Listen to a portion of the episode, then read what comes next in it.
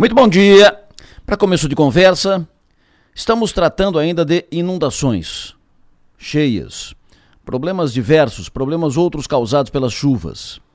Quando parar a chuva, aí levantaremos prejuízos, serão feitas contas, serão feitas contas, números apresentados, recursos externos serão repassados para reparar os prejuízos, parte deles, e a vida segue. Até que venha a nova enxurrada e as inundações e prejuízos de novo. Está na hora de quebrar essa lógica e mudar o rumo da conversa.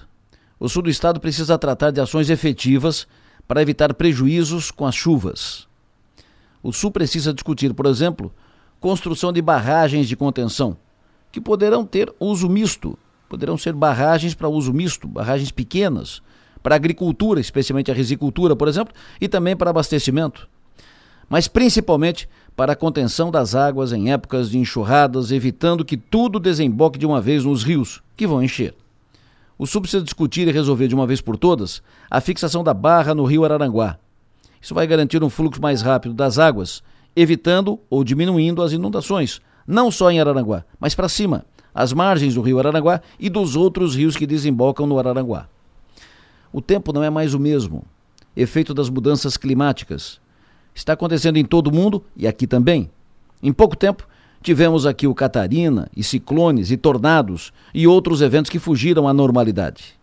É possível, provável, que enxurradas e períodos longos de chuva sejam mais frequentes. E o Sul precisa se preparar para isso. Não pode ficar apenas fazendo contas dos prejuízos depois do acontecido e contando com o que for possível até que venha outro problema, outra enxurrada, outra inundação e assim por diante. O norte do estado já está tratando disso.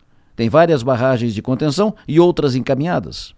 No sul do estado, a única conversa a respeito é a barragem do Rio do Salto, na comunidade de Areia Branca, em Timbé do Sul.